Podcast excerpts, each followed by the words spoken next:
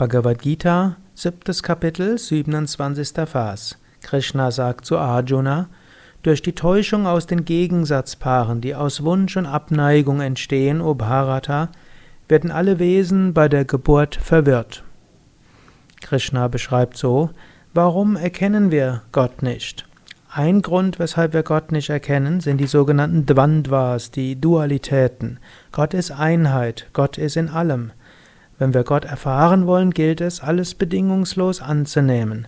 Auch wenn wir manchmal Wahlen treffen müssen, Entscheidungen treffen müssen und natürlich mal sagen, das wollen wir machen und das andere nicht, heißt das noch lange nicht, dass wir uns deshalb von Gott trennen sollten und dass wir Gott nur in dem einen und nicht im anderen sehen wollen.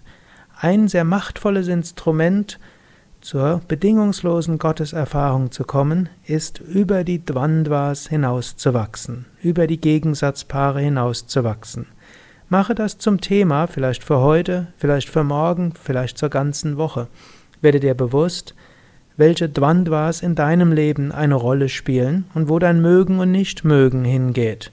Und mach es dir vielleicht zur Aufgabe, aus dieser Sklaverei dieses Mögens und Nichtmögens hinauszuwachsen. Vielleicht magst du es warm, aber nicht kalt. Vielleicht magst du es kälter, aber nicht warmer. Schaue, dass du lernst, dich im Warmen wie im Kalten wohler zu fühlen. Das ist etwas ganz Banales, aber so machtvoll und so wichtig. Genauso auch wird dir bewusst, wie du vielleicht dein Essen magst. Gesalzener, weniger gesalzen, mehr so, mehr so. Lerne auch dort weniger Sklave zu sein. Natürlich ist es okay zu schauen, dass dir das Essen schmeckt.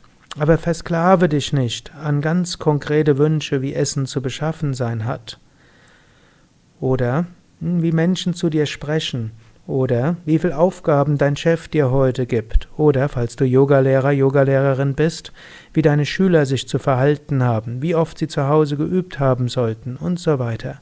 Schaue, wie häufig du in diese Dvandvas hineinkommst, in diese Gegensatzpaare und dich dann für eins von beiden entscheidest. Befreie dich davon, löse dich davon, erkenne, letztlich ist alles Göttliche und es kommt, was kommen soll. Du hast zwar Aufgaben und musst dich letztlich entscheiden, aber es liegt nichts, also dein Glück hängt nicht davon ab, dass alles genau so ist, wie du es gerne hättest.